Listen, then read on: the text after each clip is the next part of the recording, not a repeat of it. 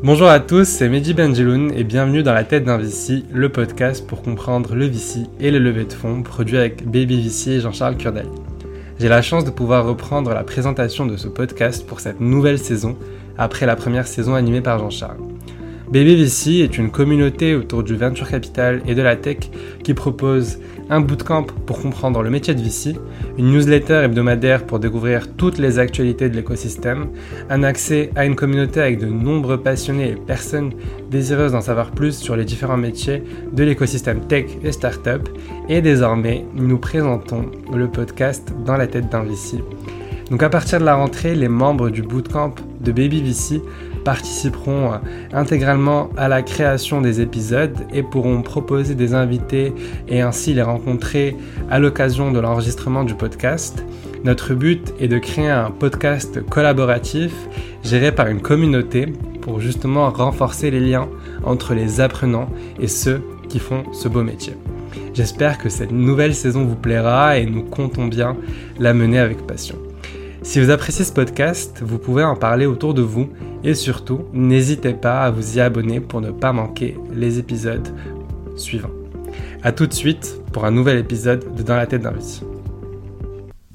Bonjour à tous, bienvenue dans ce nouvel épisode de Dans la tête d'un VC. Aujourd'hui, j'accueille Maxime Le Dantec qui est VC chez euh, Balderson Capital. Bonjour Maxime. Salut Mehdi, ravi d'être avec toi aujourd'hui. Ravi aussi. Est-ce que euh, tu peux te présenter ainsi que ton fonds d'investissement? Carrément. Euh, donc Maxime Lantec, euh, j'ai 27 ans, je travaille chez Balderton, qui est un fonds qui est basé à Londres. Mais moi, petite spécificité, je suis euh, une des personnes dans la team à être basée à Paris, puisque je couvre pour le fonds. Enfin, 70% de mon temps est passé sur des opportunités d'investissement françaises. Mhm. la France est une de nos grosses géographies, comme on y reviendra un peu plus tard. Je couvre aussi euh, les Pays-Bas, et puis après, voilà, au fur et à mesure, ça fait un an et demi que je suis à Ballerton, au fur et à mesure des, des mois, on commence aussi à se spécialiser sur, sur certains secteurs d'intérêt. Donc, de par ma formation et mon background ingénieur, je, je couvre aussi pas mal d'aspects assez tech, cybersécurité. Justement, on va, on va revenir sur, sur ton parcours. Tu faisais quoi avant de, de rejoindre Balderton en octobre 2018 alors, euh, avant Balderton, donc j'ai un parcours ingénieur. Euh, avant Balderton, donc j'ai fait, euh, j'ai fait une école d'ingé. J'étais, j'ai été data scientist et j'ai monté une boîte pendant, pendant assez longtemps qui s'appelait Conf.ai. Et juste avant Balderton, j'ai commencé en VC dans un autre fonds français où j'étais analyste qui s'appelle Alven. Donc j'ai fait à peu près un an et demi chez Alven où j'étais un des premiers analystes. Et donc je travaillais avec euh, bah, chacun des partenaires et, le principal François sur euh, bah, chacun des deals qu'on creusait. Je faisais aussi du sourcing et du mapping. J'aimerais bien qu'on revienne justement sur ces deux parties. Tu as d'un côté une expérience euh, entrepreneuriale avant d'avoir rejoint Balderton et d'un autre côté, tu as été en école d'ingénieur. Justement, enfin J'aimerais bien euh, qu'on revienne justement sur ce parcours d'ingénieur et ta spécialisation en data science. Euh, on voit que de plus en plus d'ingénieurs se tournent vers le métier de VC. Euh, en quoi justement cette formation d'ingénieur elle aide quand on veut devenir VC c'est une bonne question. J'en vois pas encore énormément des, ingénieurs en VC. Peut-être que je fréquente pas les bonnes personnes, mais c'est vrai qu'il y a encore une bonne majorité de personnes avec un background business. Euh, c'est vrai que donc du coup moi j'ai fait donc j'ai fait euh, central j'ai fait un master euh, très AI donc c'est vrai que pendant en fait ma dernière année d'études qui est équivalent à M2 bah, je faisais je mangeais des maths des stats des probas de manière très théorique. Et après je faisais énormément de de, de, machine learning de computer vision de NLP ce qui a donné lieu à la création de ma, startup pendant un an et demi à la suite de mes études. Mhm. et en fait et en fait j'ai toujours eu une appétence pour pour euh, tout ce qui était problématique business, d'innovation, assez high level, plus euh, toujours beaucoup aimé m'entourer et discuter avec, euh, avec des, des entrepreneurs. et donc le VC, a, le VC a toujours été un grand intérêt pour moi. J'avais fait un stage en corporate venture chez Total, quand, quand quand j'étais en césure. Et, et, donc à la fin de ma à la fin de ma startup, quand on a décidé d'arrêter, euh, à ce moment-là, j'avais un peu, euh, j'ai hésité pendant pendant euh, pendant deux trois semaines où je me suis beaucoup posé la question est-ce que je je continue une carrière de data scientist et où du coup je continue à progresser, à commencer à peut-être manager et, j'explore à fond cette voie qui que je trouvais aussi, aussi passionnant, coder, faire, faire de la data mhm. science. Ou alors je rejoins le VC, donc métier complètement différent, on met de côté l'aspect technique, le code, et on est sur un métier où on se confronte de manière beaucoup plus high level à, l'innovation, on rencontre beaucoup d'entrepreneurs, on, euh, on, parle de plein de business différents. Euh, et donc j'ai choisi cette voie-là. Est-ce que ça apporte dans le, je trouve, d'avoir un background ingénieur, dans, pour revenir à ta question, ouais. euh, est-ce que ça apporte d'avoir un background ingénieur bah, En fait, le fait que j'ai pendant plusieurs années développé des algorithmes, que j'ai utilisé des API, que pour moi, la, enfin, que j'ai que j'ai codé sur des, je pense que ça rend toutes ces notions-là beaucoup plus concrètes. Euh, et donc quand tu parles avec des boîtes qui sont euh, très tech, euh, bah, des boîtes qui... Tu comprends plus facilement ce qu'elles t'expliquent, etc. Et... Ouais, je pense que... Alors tu comprends pas tout, mais tu as une, as une bonne base, une bonne, des, des, des, connaissances de base que, qui te permettent du coup peut-être de, de, de skipper peut-être plus facilement les, les questions les plus évidentes et de et d'aller et, et, puis de, de, de, ouais, de savoir exactement euh, ce que tu veux poser comme question à l'entrepreneur et d'avoir une idée un peu plus précise de euh, quels sont les gros enjeux, par exemple, quand tu vas avoir euh, un business open source ou une boîte qui développe une API et quelles sont les, bonnes questions à poser. Et, justement, donc, après ça, tu as fondé Confoya donc tu as eu une expérience entrepreneuriale. Et on dit souvent que les VC ont un problème de légitimité devant les entrepreneurs parce qu'ils sont pas passés par des problématiques opérationnelles. Est-ce que tu penses justement qu'il faut avoir une expérience entrepreneuriale avant d'entrer en VC Qu'est-ce que tu penses que, que ça implique justement sur sa personnalité d'investisseur? Alors c'est une bonne question. Moi je pense pas forcément qu'il faille euh, qu'il faille forcément avoir euh, monté une boîte et avoir été euh, très successful dans la boîte qu'il a montée pour être un bon VC. je pense que c'est des c'est des qualités qui vont être assez différentes même si tu vas avoir un overlap certain. Euh, un, bon entrepreneur, euh, c'est, il n'y a, pas une seule définition, mais de manière générale, euh, c'est quelqu'un qui, qui va arriver à, conjuguer de, la bonne manière une vision assez, assez long terme, comprendre le marché dans lequel il évolue à 4, 5, 6 ans, donc sur des gros, donc sur des périodes de temps assez longues, et qui va décliner cette vision entre une succession de petites étapes. Et, sur la succession de petites étapes, il va devoir euh, exécuter assez vite, souvent ne pas trop se poser de questions, euh, résister à, la pression et, foncer.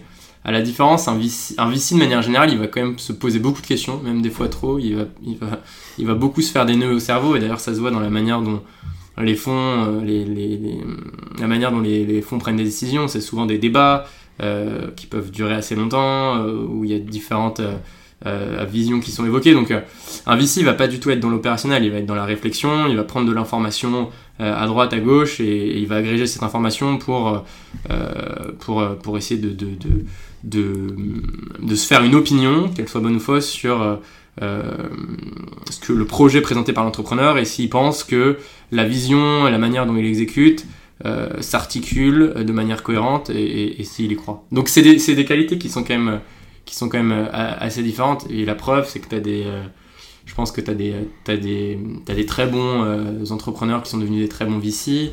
Un des exemples américains les plus connus, c'est c'est A60Z, où à la base, tu avais, avais, que des. Tous les partenaires de A60Z à la base étaient forcément des entrepreneurs.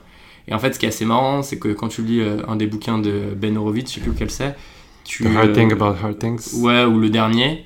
Euh, tu... En fait, ils ont changé cette politique-là et, et c'est parce qu'en fait, quand ils ont, ils ont... en fait, la, pour la petite histoire, ils, donc, ils ont recruté leur, une première personne, une junior analyste, et ils ont vu tout de suite que cette personne, elle, elle avait un talent brut. Et en fait, ils ont décidé, au fur et à mesure, cette personne a progressé, elle, elle, elle, est devenue voilà, super forte, et du coup, ils, ils ont changé leur politique pour cette personne. Et donc, ils se sont aperçus que finalement, en fait, tu pouvais être très bon VC euh, sans avoir, euh, sans avoir été entrepreneur avant. Mais c'est clair qu'en France, par exemple, les profil entrepreneur, aujourd'hui, il y en a de plus en plus, mais c'était pas la norme euh, au départ.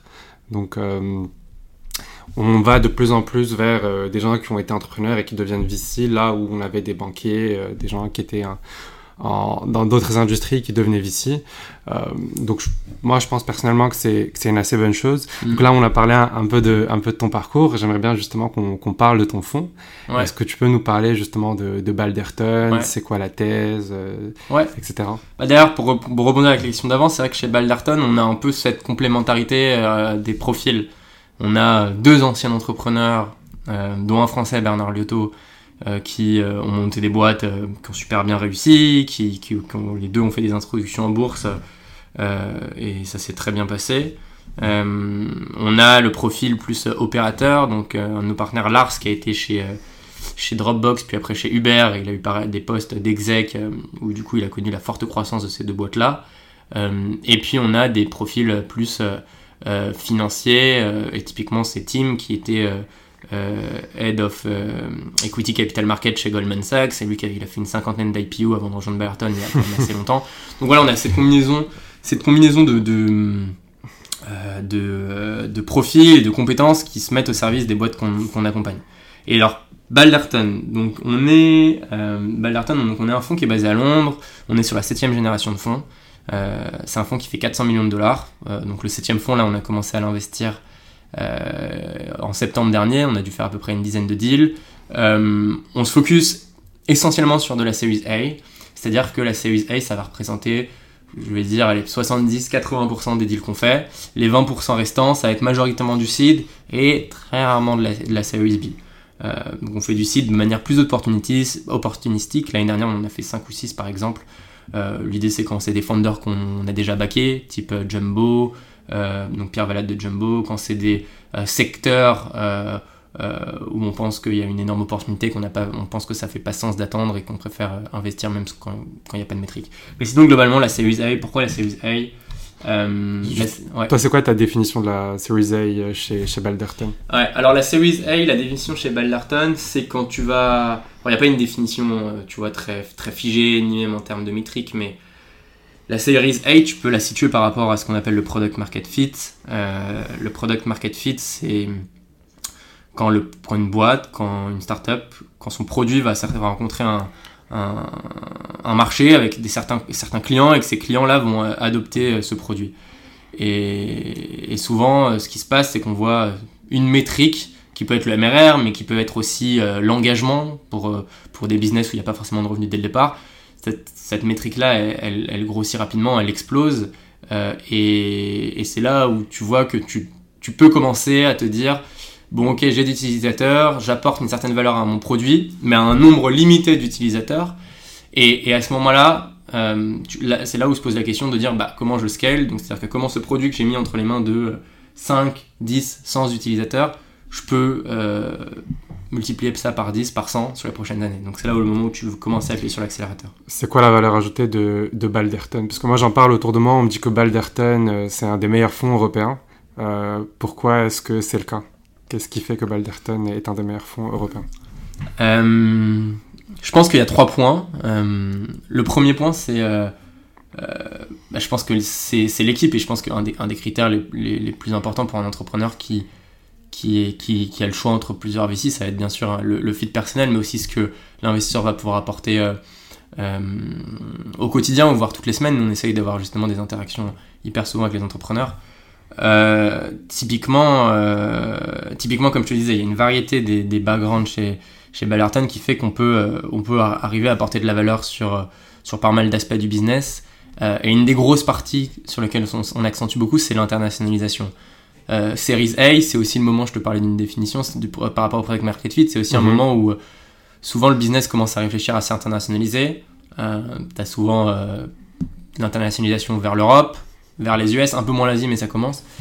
et c'est vrai que là, sur ça, on a, je te parlais des, deux partenaires qui ont fait des boîtes, les deux c'était aux US.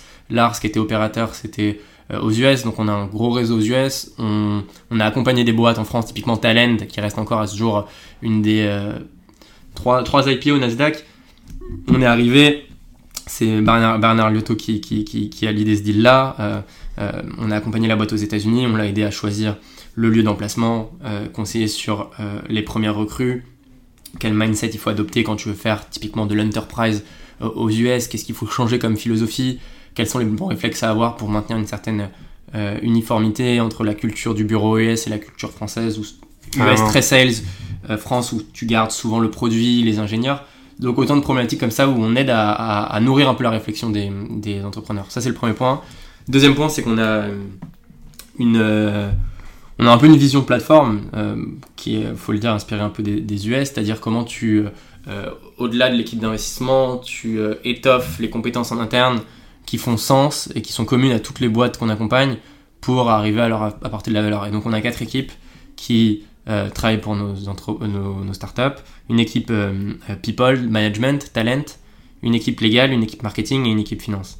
Et typiquement, l'équipe talent management, il y a deux ou trois personnes. Elle est chapeautée par Kiana, qui a passé, euh, euh, qui est notre talent manager, qui a passé 15 ans dans la Silicon Valley. Elle, a, elle était à la fois chair manager et chair advisor pour des fonds.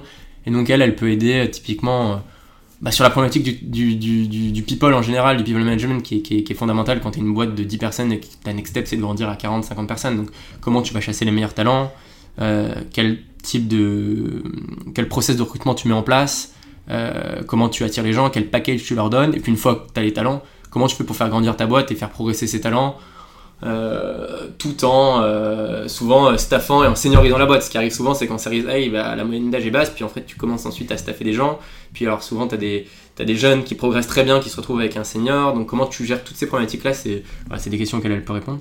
Et le dernier point, c'est vraiment. en fait, on est vraiment focus sur l'Europe parce que la proximité géographique, elle est quand même euh, assez importante, dans le sens où une boîte en site série A, c'est, ce sont des boîtes qui, euh, qui évoluent trop vite, très vite, sont encore euh, super early, et du coup, pour lequel bah, les entrepreneurs peuvent, peuvent se poser plein de questions, et du coup, il faut, il faut pouvoir avoir la possibilité bah, d'avoir des contacts souvent avec avec son investisseur. Enfin, nous, c'est chaque, chacun, des, chacun des partenaires, chacun des membres de l'équipe d'investissement a des contacts chaque semaine avec les boîtes qui l'accompagnent. Donc, tu as cette proximité géographique qui est importante pour ça. Et puis, d'autre part, de part avec la communauté qu'on anime. Donc, on fait euh, beaucoup d'événements. Bon, typiquement, là, pendant le Covid, euh, on a fait un événement pour les CEO, un événement pour les CTO. C'est des événements en remote, mais on trouve ça important. Euh, de faire connaître entre eux les différents CEO, CTO, VP des boîtes pour qu'ils apprennent à se connaître, euh, et pour, parce que pour qu'ils puissent se challenger, se donner du feedback. Euh, ouais, donc un peu un peu VC as a plateforme comme comme d'autres ouais. fonds. Juste pour revenir sur la partie géographie, est-ce que enfin comment sont composées les équipes de Balderton? Est-ce que vous avez des personnes qui s'occupent de géographie, de secteurs en, en particulier? Est-ce qu'il y a des expertises? Ouais, alors on a, dans l'équipe d'investissement, on est une quinzaine. On a des partenaires, des principaux euh, associés et des analystes. Les analystes sont arrivés assez récemment, depuis, euh, depuis 4-5 euh, mois. Mais l'idée, c'est les partenaires, donc ce sont eux qui finalement à la fin font le deal.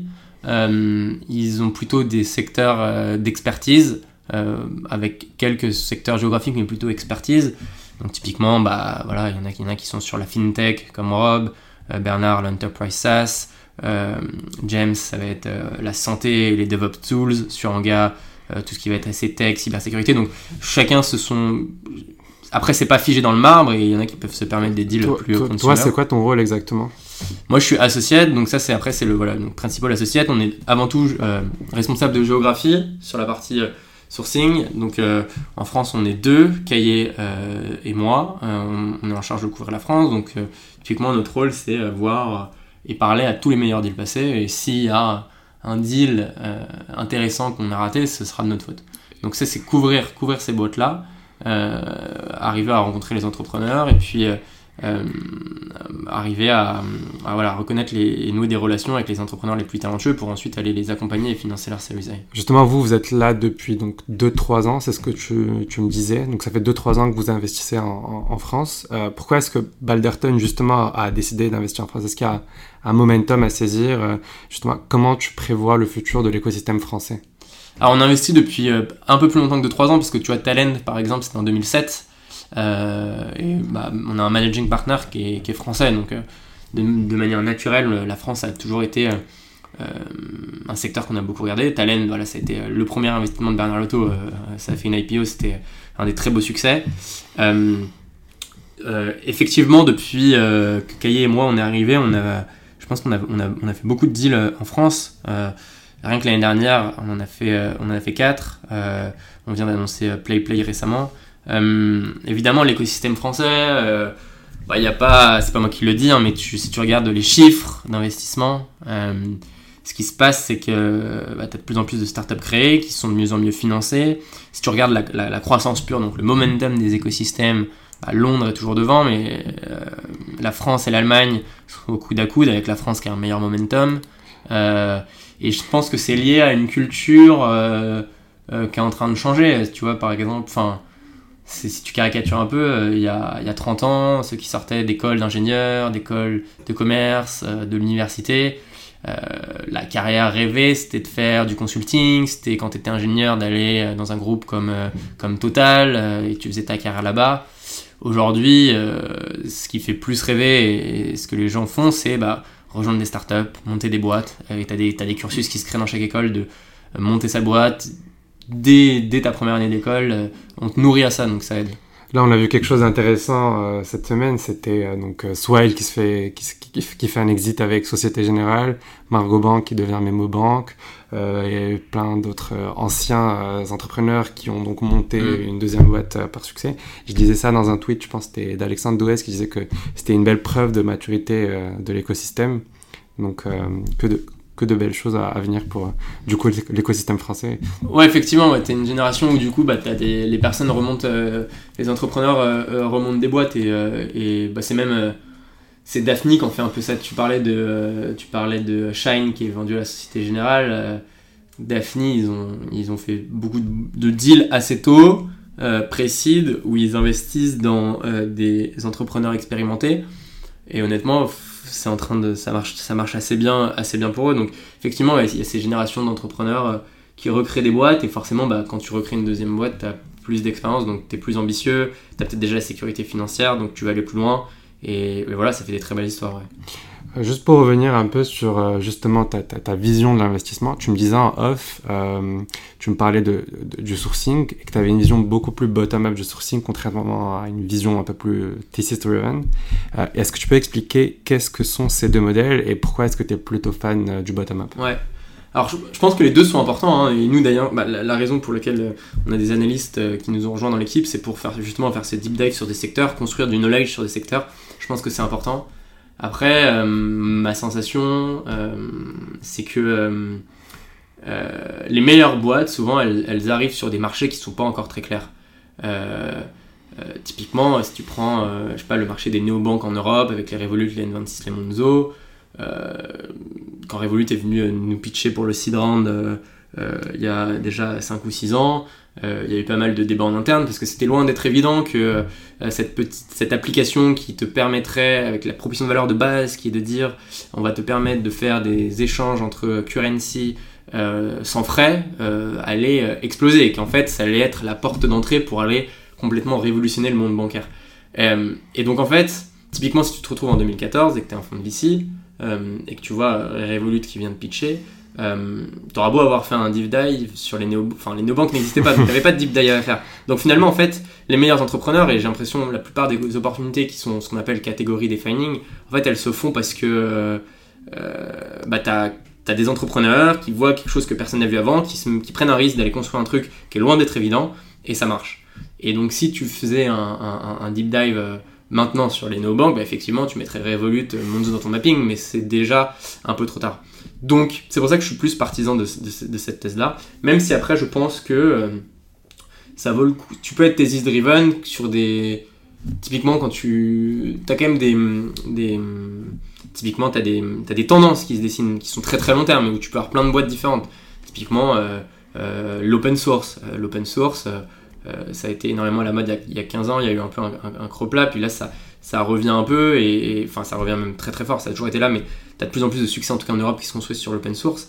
Et voilà, et l'open source, euh, je pense que tu peux, si tu fais un deep, dive aujourd'hui sur l'open source, tu peux en retirer des règles qui vont être assez généralistes sur comment évaluer un bon business open source que tu vas pouvoir réutiliser si de moins tu vois la future euh, licorne euh, qui explose en open source. Donc, je suis assez partisan des deux, même si moi je trouve que je suis plutôt partisan du fait que c'est un entrepreneur qui va te montrer la vision de son marché, qui va te dire en quoi il va le changer, le disrupter ou même le créer s'il n'existe pas.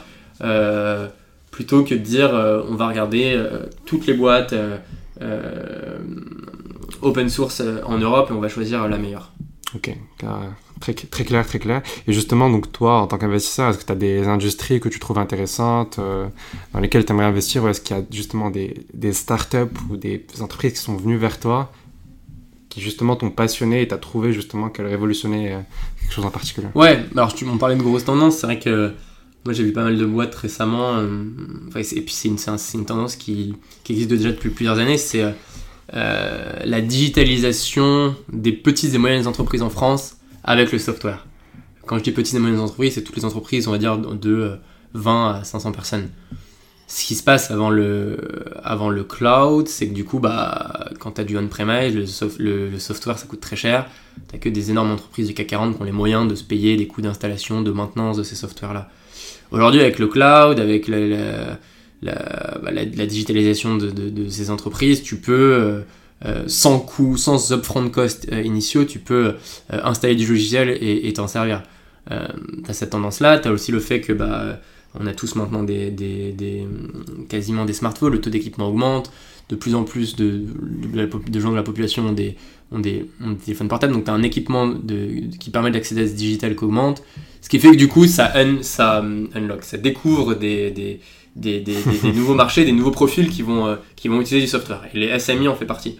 Donc, et en France, tu vois, tu as eu, des tendances où tu as, bah, plein de boîtes qui sont lancées sur euh, je vais permettre euh, euh, au SMI de digitaliser, automatiser des process. Donc, tu as eu la paix avec Payfit, tu as, Conto qui, fait la, banque professionnelle pour les, SMI.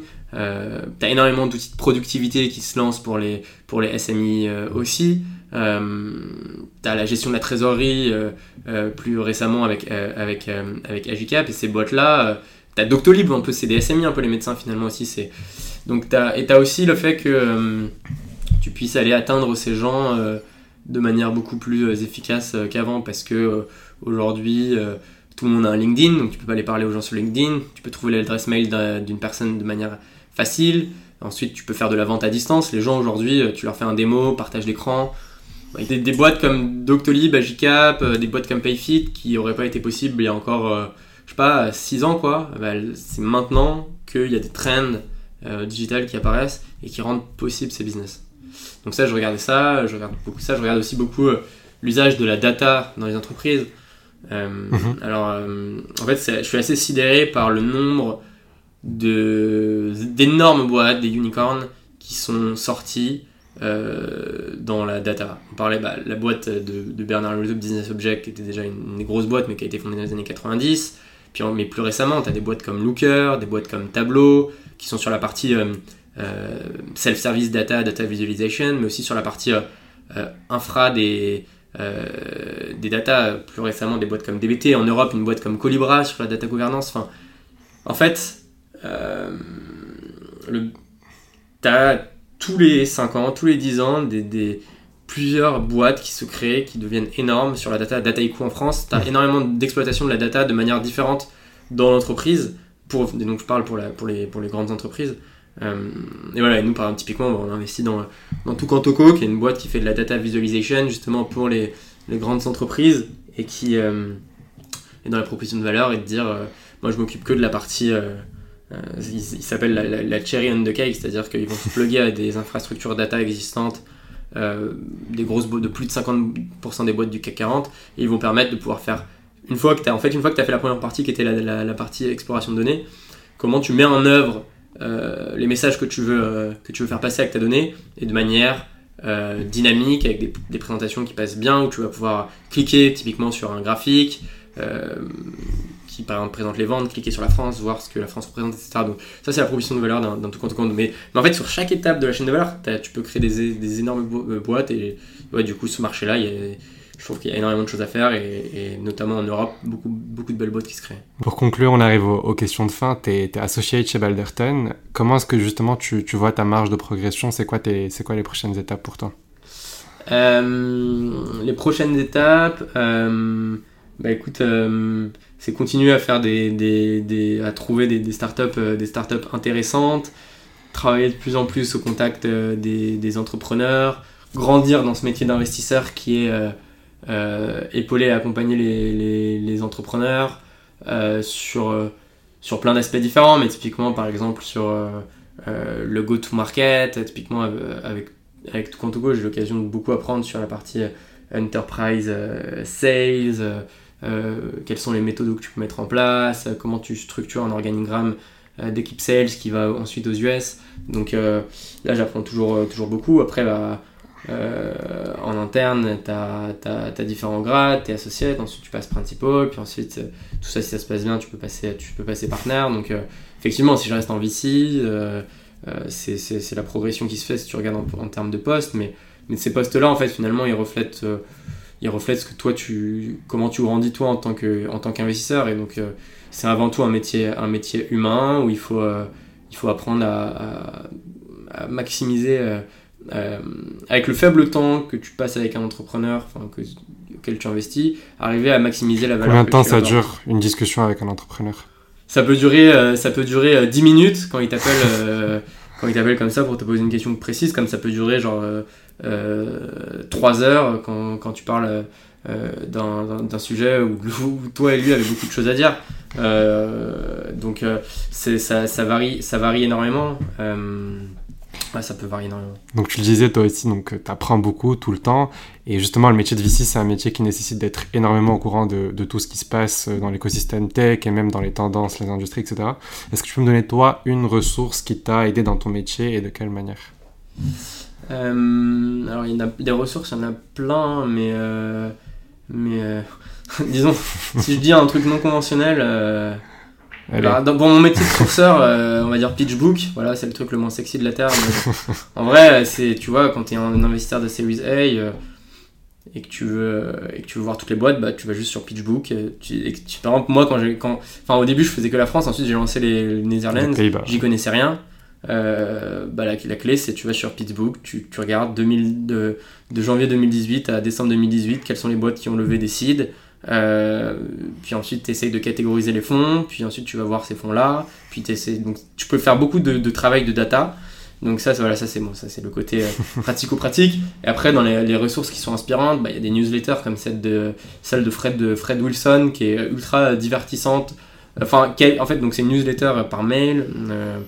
Euh, qui sort tous les jours euh, et qui, à chaque fois, il traite de sujets variés. Ça peut être des sujets de société, euh, ça peut être des, Puis après, des sujets très vici. Et, je trouve que c'est voilà, c'est un des grands investisseurs dans le monde et qui, qui a toujours des, des voilà, des, des, approches et des vues sur les sujets qui sont ultra, ultra intéressants. Donc je pense que ça, c'est, c'est une super ressource. voilà. Super intéressant. Et donc avant de terminer, est-ce que tu peux nous donner, j'aime bien poser cette question, un fun fact sur Balderton? Euh, un fun fact sur Ballarton, et eh ben Ballarton, avant d'être euh, euh, un investisseur européen à part entière, en fait, on était la branche américaine benchmark. d'un fonds qui s'appelle ouais, d'un fonds qui s'appelle Benchmark qui est un bah, qui est un des top performers alors je sais pas s'il était aussi top performer à l'époque mais qui est un des fonds top performers aux US qui a investi dans Uber notamment. Et donc en fait les trois premiers fonds étaient était, euh, bah, c'était, était lié quoi, afin de prendre l'indépendance complètement au bout du quatrième fond. Donc je sais pas exactement quelles étaient les raisons. Euh, est-ce que est-ce que est-ce que c'est parce que Benchmark s'est aperçu que que, que l'Europe n'était pas encore assez mature pour partager du caride, peut-être, je sais pas. en tout cas, en 2007 C'était en 2007, ouais. En tout cas, euh, en tout cas je sais que, qu'aujourd'hui, bah, t'as, as quand même beaucoup de fonds US qui viennent faire des deals en Europe, qui viennent monter des, des, des, des branches. Quoi. Qui par exemple Tu as Sequoia qui, qui, bah, qui a recruté une des partenaires de Axel et qui euh, se lance à Londres. Euh, tu as énormément de fonds euh, euh, type Kleiner, qui viennent, type Benchmark, qui viennent faire des deals et qui viennent zioter en Europe. Donc euh, non, effectivement, je pense que bon, l'écosystème européen en termes de production de licorne, c'est pas, on n'est pas encore au niveau des US, hein, on est encore assez loin. Mais qu'est-ce qui manque? Euh, Qu'est-ce qui manque? Euh, Un écosystème qui marche, c'est une multiplication entre du funding abondamment disponible, une certaine culture du risque aussi, d'aller encourager les entrepreneurs à aller toujours plus loin, et puis des marchés qui sont globalisés. L'avantage des États-Unis, c'est quand tu prends en tant que marché, c'est un marché de 350 millions de personnes. Euh, avec la même langue, la même culture. Donc ça te permet d'atteindre des effets d'échelle qui sont déjà élevés. Et, beaucoup, et de, légis- de- de législation aussi assez similaire entre les apps, certes qui changent, mais c'est un marché commun. Donc, euh, Ouais. Après, tu vois, il y a certaines, euh, certaines verticales, par exemple les fintech.